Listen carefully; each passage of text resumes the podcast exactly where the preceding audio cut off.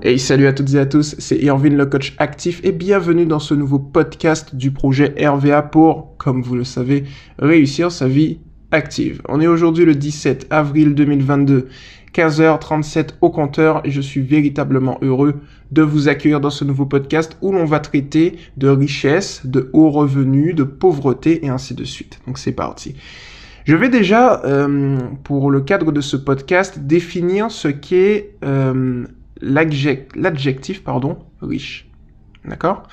Donc il y a plusieurs définitions. Donc comme toujours, je vais euh, citer mes sources. Donc on va aller directement sur le larousse.fr qui voilà possède euh, beaucoup de définitions. On va en lire quelques-unes et puis on va alors j'avais tendance euh, j'aurais tendance à dire philosopher, on va philosopher mais on va surtout faire un exercice de réflexion, un exercice de pensée où je vais émettre mon opinion, euh, mes opinions, et vous pourrez soit euh, les, les, adapter à votre convenance, soit les réfuter. Ça, c'est vous qui voyez, c'est votre problème ensuite, vous voyez. Mais l'objectif, c'est de réfléchir. Voilà. Que vous soyez d'accord ou pas avec ce que je dis, L'objectif pour progresser, pour croître dans votre vie et dans notre vie en général, c'est de réfléchir et de ne pas justement suivre, euh, si je puis dire, la mouvance. Alors, première définition, une personne riche est une personne qui a de la fortune, des biens importants. Voilà un petit exemple, une riche héritière. Bon. on va lire les deux autres définitions et ensuite je vais vous donner mon point de vue sur le sujet. Deuxième définition, se dit d'une collectivité dont la situation financière ou économique est prospère, les pays riches et les pays pauvres. Et enfin, troisième définition, qui dispose d'une quantité relativement importante d'argent. Aujourd'hui, on a touché notre mois, on est riche. Donc ça, c'est les exemples typiques. c'est les exemples typiques, euh, et un peu clichés d'ailleurs, je trouve, du larousse.fr. Donc si vous voulez connaître les autres définitions, euh, il y en a sept précisément. Euh, donc vous allez sur larousse.fr, vous vous faites un petit kiff et puis basta. Alors, pourquoi j'ai dit que c'est des exemples clichés? Pour la simple et bonne raison que, en réalité, une personne riche euh, n'est pas, si vous voulez, une personne qui est matériellement riche. Voilà. La richesse, c'est surtout un état d'esprit. C'est-à-dire que, et, là on vient euh, au premier constat, les gens font trop souvent l'amalgame entre une personne avec des hauts revenus et une personne riche. Une personne riche, c'est quoi? De mon humble avis. C'est une personne qui suit le schéma GEIPR. C'est celui que je présente dans mon livre, qui signifie gagner, épargner, investir, patienter et recommencer toute personne dont la mentalité est corrélée à la richesse va suivre ce schéma. Voilà, aussi simple que ça. On gagne de l'argent par l'intermédiaire de nos sources de revenus. Voilà. Ensuite, on va épargner un certain pourcentage de cet, argent euh, sur, un ou plusieurs comptes par rapport à nos objectifs. Et maintenant, cet argent, va cet argent épargné, on va l'investir dans plusieurs outils, instruments. Alors ça peut être des instruments boursiers, euh, des instruments immobiliers, des instruments euh, entrepreneuriales et ainsi de suite. Voilà. À cela va donc, avec nos efforts et la patience, donc c'est le grand P de mon schéma, eh bien, voir l'émergence d'une nouvelle source de revenus qui va se rajouter à notre source de revenus primaire. Voilà, CF, euh, l'étape gagnée. Et ensuite, on recommence. C'est-à-dire que l'on aura, on aura des gains, si vous voulez, beaucoup plus conséquents. Et par conséquent, sans mauvais jeu de mots, euh, une épargne beaucoup plus conséquente également. Voilà. Et on fait cette boucle. Si vous voulez, ici, je n'ai jamais parlé de haut revenu.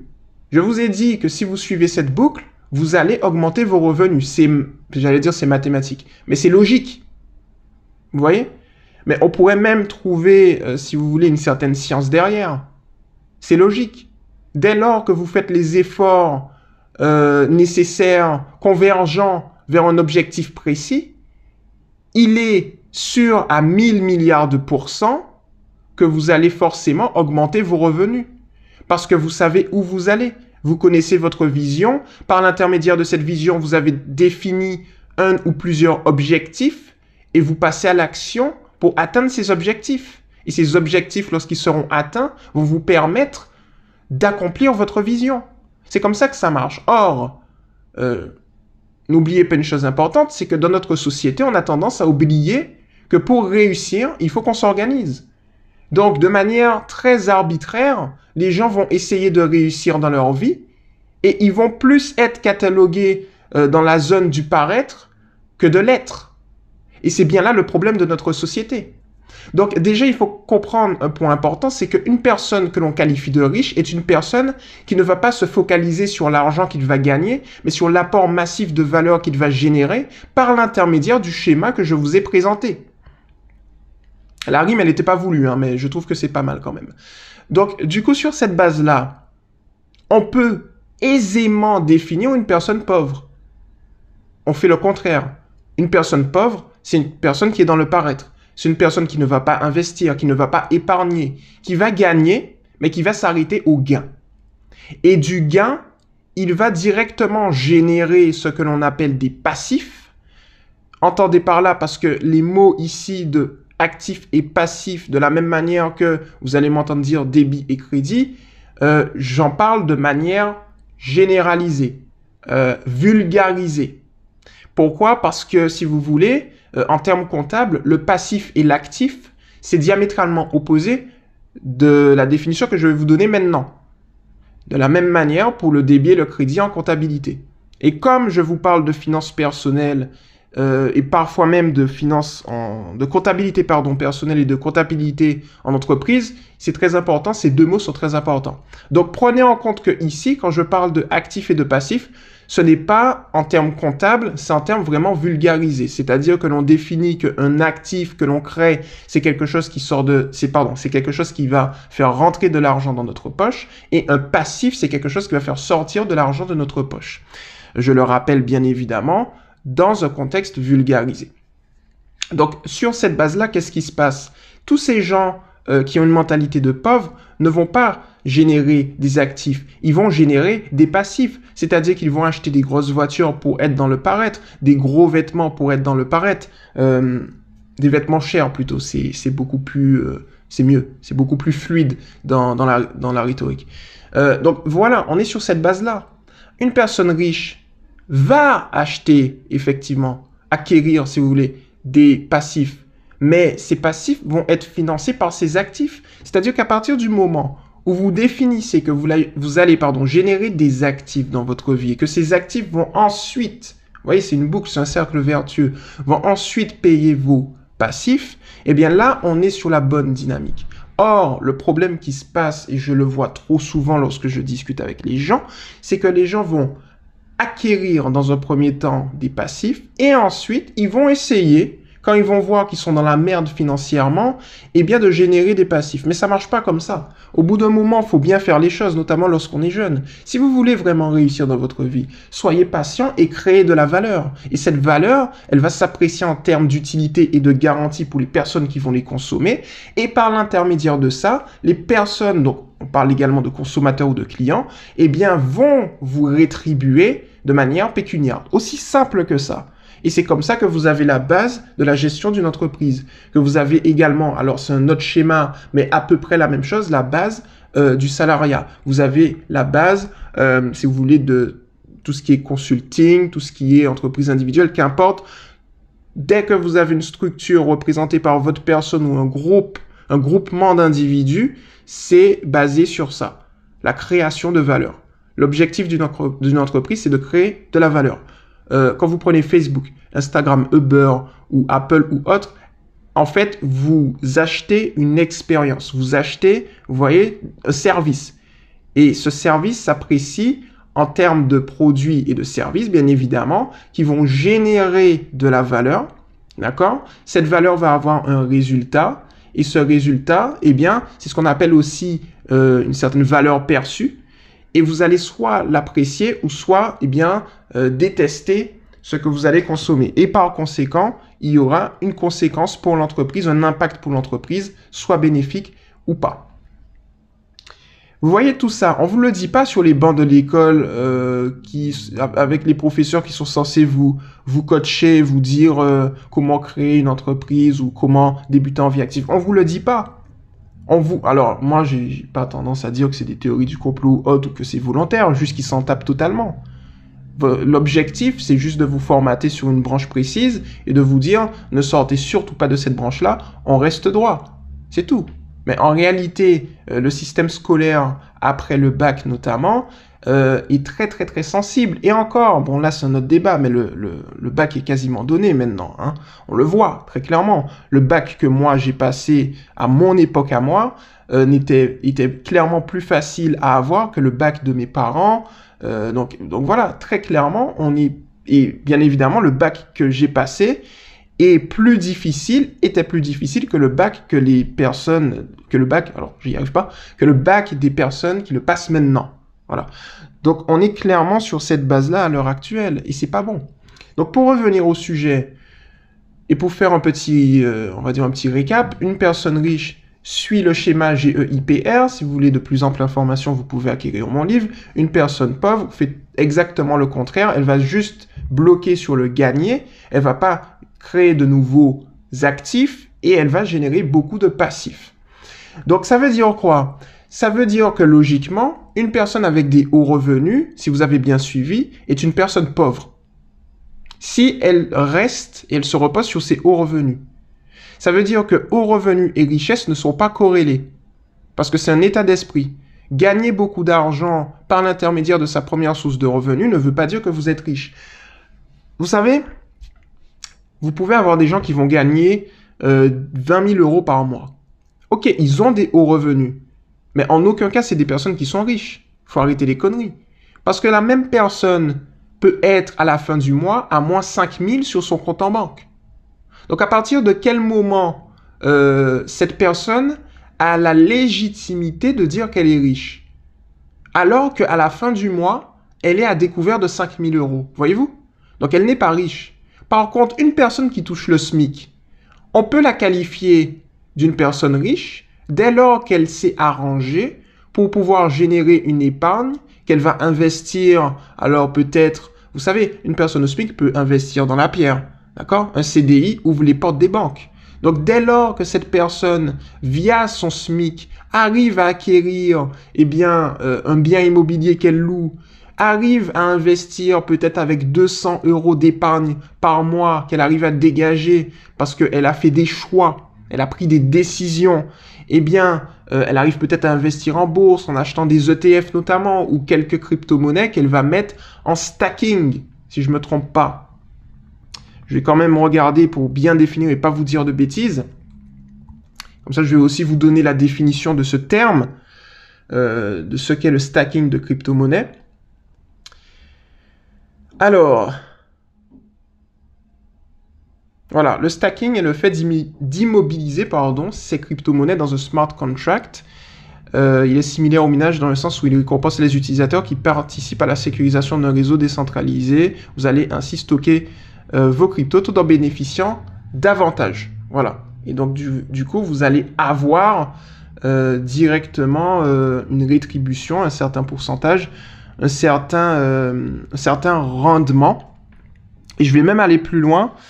Euh, vous avez une application que j'utilise très souvent qui vous permet justement de faire ce qu'on appelle le stacking, qui est Swissborg. Voilà. On est typiquement sur, ce sur cette base-là. Euh, donc voilà. Donc pour revenir directement au débat dont je vous parle, enfin c'est un débat, une discussion, un exercice de pensée, eh bien la personne qui va justement générer euh, cette épargne, il va l'investir, est une personne riche, quand bien même elle a un revenu bas. Donc on voit très très bien qu'il y a euh, aucun lien entre le mot, enfin l'adjectif riche et euh, les hauts revenus. Aussi simple que ça. Donc dès lors que vous avez compris ça, dès lors que vous, vous l'intégrez à votre logiciel mental, vous allez vite vous rendre compte,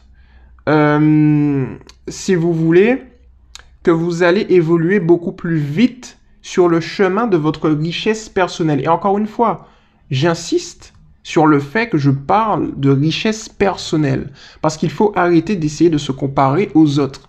D'accord? Euh, C'est pas parce que vous êtes au SMIC que vous devez vous comparer à une personne qui touche 10 000 euros parce que vous ne connaissez pas l'état de ce compte en banque. Je connais énormément de personnes qui touchent de hauts revenus et qui ne sont pas foutus de savoir gérer leurs finances personnelles. Voilà. Donc ils ont une mentalité de pauvre et ils ont des hauts revenus. C'est bien dommage, c'est du pur gâchis. Vous voyez? Donc on est clairement sur cette base-là et de plus en plus d'individus euh, sont sur cette base-là. Le problème qui se passe maintenant, c'est que les banques ont bien compris qu'elles ont tout à faire à mettre ces gens dans, des, dans une difficulté financière, parce que les gens, je le rappelle, qui sont en difficulté financière doivent à l'argent, euh, doivent à la banque de l'argent, et par conséquent, les banques gagnent là-dessus puisqu'il y a des frais qui sont rajoutés. Aussi simple que ça. Une personne qui tient bien ses finances, qui tient bien ses comptes, va à une certaine mesure faire gagner de l'argent aux banques aussi. Parce que n'oubliez pas une chose, quand vous mettez 100 000 euros sur un compte en banque, euh, ne croyez pas que ces 100 000 euros dorment, ils travaillent pour la banque. Voyez-vous? Donc du coup, on est clairement sur cette base-là. Maintenant, euh, la question, moi je pense de mon humble avis, de mon humble analyse, il est possible que je me trompe. Dans ce cas-là, vous pouvez euh, réfuter et me le dire. Moi je pense qu'une personne a découvert, plusieurs personnes a découvert, les masses qui sont à découvert, euh, sont d'une certaine manière beaucoup plus avantageuses pour la banque qu'une seule ou deux personnes qui savent gérer leurs finances. Parce que sinon, il n'y aurait pas tous ces outils euh, à débit différé, de regroupement crédit, ainsi de suite, qui seraient mis en place. C'est bien parce qu'il y a un piège derrière. Alors bien évidemment, ce piège quand on le connaît, on peut l'utiliser à notre avantage. De la même manière que la société, à une certaine mesure, est un piège. Mais si on l'utilise à notre avantage quand on réfléchit bien, ça peut nous avantager. Mais en règle générale, si on ne réfléchit pas, et c'est le cas pour de nombreux individus, eh bien, on se fait piéger. Et les banques le savent. On est très clairement sur cette base-là. Vous voyez? Parce que quand la Coupe du Monde vient et qu'on dit faites un petit crédit conso pour acheter la nouvelle télé pour regarder eh bien l'équipe de France gagner la Coupe du Monde au Qatar, ok c'est bien, mais après la Coupe du Monde, euh, c'est pas vous qui tenez la coupe. Par contre, c'est vous qui avez le crédit. Vous voyez cet emprunt-là de 2000 balles pour acheter euh, une, télé 4K avec QRV ou je ne sais quoi d'autre. Hein? Vous aurez vu votre équipe favorite gagner notre équipe favorite gagner, mais qu'est-ce qui se passe? Ce qui se passe, c'est que votre crédit, lui, il est toujours là. Et c'est pas Mbappé ou, ou ou, ou Pogba qui va vous le payer. Ils vont kiffer leur petite coupe. Mais vous voyez? Donc quel est l'intérêt? Eh bien les banques le savent. C'est qu'elles savent qu'à un certain niveau, lorsqu'elles atteint euh, l'émotionnel, eh bien, elles savent qu'elles vont vous faire craquer. Parce qu'on est tous à un certain niveau, faible émotionnellement, si on touche au bon point, si on touche la bonne zone. Si on arrive à faire vibrer notre corde sensible sur un certain produit, et je l'ai étudié, c'est ce qu'on appelle la persuasion, mais également, on, le sait moins, la présuasion, c'est-à-dire que sans vous, sans vous en rendre compte, et sans même avoir encore préparé le produit, vous l'avoir présenté, vous êtes déjà dans une position pour l'acheter, alors que vous ne savez même pas encore ce que vous allez acheter. Eh bien ça, c'est la persuasion. C'est une science, voilà, qui est d'une certaine manière une sous-catégorie de la persuasion, mais c'est ça. C'est-à-dire qu'on vous prépare, vous voyez, on vous met dans une position encline à pouvoir acheter un produit alors que vous ne savez pas encore ce que c'est. Mais le commercial, lui, il sait que vous, allez l'acheter parce qu'il a mis le cadre. C'est intéressant. Hein on est sur cette base-là. Donc vous voyez, on va s'arrêter là. Mais vous voyez déjà, on est clairement dans une optique où on est désavantagé parce qu'on a un système qui utilise notre euh, logiciel humain, d'accord Et on ne peut pas aller à l'encontre de la nature. N'essayez pas de résister à ça, par contre, essayez de le remarquer on essaye de vous persuader de quelque chose, votre système mental va le détecter si vous l'affinez, mais ne pourra pas y échapper. Vous voyez? C'est-à-dire que vous allez être enivré de, de ce flot d'émotions. La question maintenant n'est pas d'essayer d'annihiler ce flot d'émotions, la question est de l'observer, de dire, bon, Est-ce que je laisse ce flot d'émotions? C'est là où vous avez le contrôle, où vous avez pardon le contrôle d'ailleurs. Est-ce que je laisse ce flot d'émotions agir sur ma personne ou pas? Entendez par là, est-ce que je dis oui à ce qu'on me propose ou est-ce que je dis non? Par rapport également à mon contexte financier, mon contexte, professionnel, mon contexte familial, mon contexte amical ou transitoire.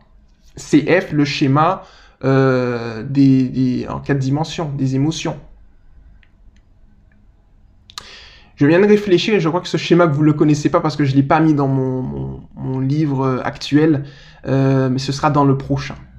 Donc au moment où vous allez l'écouter, vous connaîtrez, euh, vous, comprenez, vous, allez comprendre ce que je veux dire au niveau de ce schéma en, en quatre dimensions. Mais voilà, typiquement, on est sur cette base-là, quoi. Vous voyez? Donc faites ce qui est nécessaire pour justement, si vous avez des hauts revenus, avoir la mentalité d'un homme riche ou d'une femme riche, euh, d'une personne riche. Euh, si vous avez des bas revenus, même chose. Et euh, évitez d'être une personne avec la mentalité pauvre, parce qu'on le voit en fait, hein, très clairement dans notre société. les personnes pauvres, en réalité, sont sur une classe sociale définie, mais ce qu'il faut bien comprendre, c'est que les classes sociales que l'on voit sont corrélées au niveau intellectuel des individus.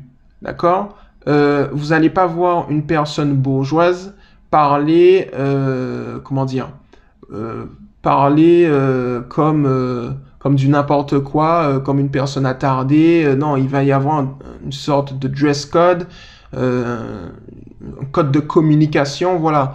Et de la même manière, le dernier des attardés va quand même éviter de parler comme un bourgeois. Vous voyez? Donc il y a une certaine rhétorique à avoir, une certaine retenue à avoir, une certaine adaptation à avoir vis-à-vis des personnes, chose que certains individus n'ont pas, car ils n'ont pas le niveau intellectuel suffisant pour le défendre. Voilà. Donc, et ça, ça définit les classes sociales. Vous voyez? Et, et, donc, du coup, si vous voulez passer d'un l'un à l'autre, il y a une rhétorique à avoir. Alors moi, j'aurais tendance à dire que dans les classes sociales, on va avoir des sous-classes également. Vous voyez? Donc on peut diviser. C'est-à-dire que dans la classe moyenne, on va avoir des sous-classes. Dans la classe pauvre, on va avoir des sous-classes. Et dans la classe riche, on va avoir des sous-classes. Donc euh, l'histoire de dire qu'il existe trois classes, la classe pauvre, moyenne et riche, je ne suis pas vraiment d'accord. Vous voyez? C'est beaucoup plus complexe que ça. Et donc du coup, il faut mettre mes propos dans le contexte des classes. C'est-à-dire que dès lors que vous avez euh, vous êtes dans une certaine classe sociale et que vous voulez passer à une autre classe sociale, vous devez faire en sorte d'avoir un bagage intellectuel suffisant pour y aller. Et ce bagage intellectuel va réagir, euh, ou tout du moins va s'exprimer vis-à-vis de votre comportement, votre verbal et non verbal. Et vos actions et les conséquences de vos actions. C'est aussi simple que ça. Si la classe pauvre, si un décalage euh, si fort, alors euh, n'en déplaise aux gens qui pensent que j'ai tort et que c'est faux et que je suis en train de, discriminer ou autre, c'est la pure vérité. C'est juste qu'il faut observer les choses. Vous prenez un échantillon de personnes faisant partie de la classe pauvre et vous les comparez à un échantillon de personnes de la classe riche, vous allez vite vous rendre compte, eh bien, que euh, comment dire, la manière de s'exprimer est différente, la manière de s'habiller est différente, vous allez vous rendre compte que les types de manières que l'on pourrait avoir en fonction des individus est différente. Les hobbies, les activités euh, sont différentes, de loisirs sont différentes. Les activités de lecture sont différentes. Le visionnage de certains contenus sur Internet, c'est différent également. Ce que ces gens-là lisent ou débattent, c'est différent également, et ainsi de suite. Vous voyez? Et ça, c'est une réalité. Moi, j'ai euh, observé cette réalité réellement virtuellement et réellement. Donc j'ai pu voir la différence, j'ai pu comparer, je me suis rendu compte effectivement que c'est ça. Et c'est pour ça également, et j'en finis là, que on a souvent tendance à dire que les personnes riches ont du mal à comment dire à s'adapter euh, aux autres. Quand on arrive à un certain niveau dans la vie, eh bien on s'isole de plus en plus et on peut rester que dans, son cercle fermé.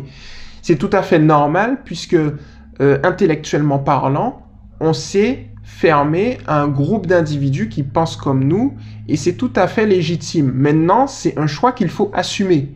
Au bout d'un moment, euh, si on veut connaître encore et encore et encore et encore du monde, eh bien, il faut choisir, quoi. Il faut choisir. Et je parle même pas des ultra riches. Les ultra riches, c'est une classe sociale qui, si vous voulez, enfin voilà, c'est vraiment le gratin, quoi. C'est des personnes qui, de prime abord, lorsqu'on on, voit un petit peu, d'ailleurs, on ne sait pas où ils sont, on ne sait pas où ils habitent. Lorsqu'ils se réunissent, euh, c'est dans des dîners où il y a énormément de retenue, c'est un dress code particulier qui m'échappe, qui nous échappe, qui échappe aux riches également, les ultra riches, c'est un autre niveau. Vous voyez? C'est les mecs qui ont, ou les filles qui ont, les femmes qui ont des yachts à je ne sais combien de millions, euh, qui, voilà, vous voyez ces personnes-là ont des gros passifs dont la valeur est parfois égale au PIB de certains pays. non mais il faut qu'on s'en rende compte. Et que ce gros passif, il s'en tape totalement. Il s'en carre l'haricot. C'est-à-dire que c'est pas quelque chose qui, si vous voulez, est vital pour eux. Et ça fait partie que de certains pourcentages faibles de leur patrimoine. Donc les ultra riches, c'est encore un niveau intellectuel encore plus haut. Et aussi, ça c'est un autre débat, euh, si vous voulez, une image de leur conscience qui, euh, qui est rattachée euh, à leur choix et, voilà, mais, mais, mais ça c'est leur problème. quand ils se regardent devant le miroir, bon voilà. Je ne sais pas si à un certain niveau, on peut garder notre pureté. Vous voyez? Ça, c'est un autre débat. En tout cas, voilà. J'espère que ce podcast vous a plu. Comme ça, vous savez à peu près ce qu'est la différence entre une personne riche, une personne pauvre, une personne avec des hauts revenus. Parce que très souvent, eh bien, je débat avec des gens qui ne comprennent pas ça et qui pensent qu'une personne qui gagne beaucoup d'argent, c'est bien, que c'est suffisant. Ben, en fait, non, quoi. C'est clairement non. Euh, vous pouvez avoir quelqu'un qui a 1005 net 1500 euros net qui va faire beaucoup plus d'épargne qu'une personne qui est, à, qui est à 5000 ou 6000 euros net. Donc, les hauts revenus ne définissent pas si vous allez véritablement euh, réussir financièrement. La réussite financière se base sur l'éducation financière, c'est-à-dire votre manière d'épargner et aussi d'investir. Voilà. Donc j'espère que ça vous a plu. Si euh, vous voulez approfondir, je vous invite à, vous rendre euh, directement sur les diverses librairies en ligne. J'insiste sur le en ligne francophone pour acquérir le livre Comment réussir sa vie active avec ou sans diplôme et expérience. Euh, si vous êtes sur le site réussir-sa-vie-active.com, juste en haut, j'ai mis une petite zone où vous pouvez cliquer et vous pouvez l'acquérir 14,95€. C'est le prix d'une pizza. Vous voyez Donc, euh, en tout cas, la pizza, vous la consommez en une soirée. Ce livre-là, vous le consommez en une fois et il vous sert pour la vie. Vous voyez? Vous pouvez le relire encore et encore. Donc, je pense que c'est un bon investissement. Ce n'est pas une dépense, mais un investissement. Donc, si ça vous intéresse, eh bien, je vous invite à l'acquérir. Et on se retrouve très rapidement dans un prochain podcast. C'était Erwin le coach actif. À la prochaine.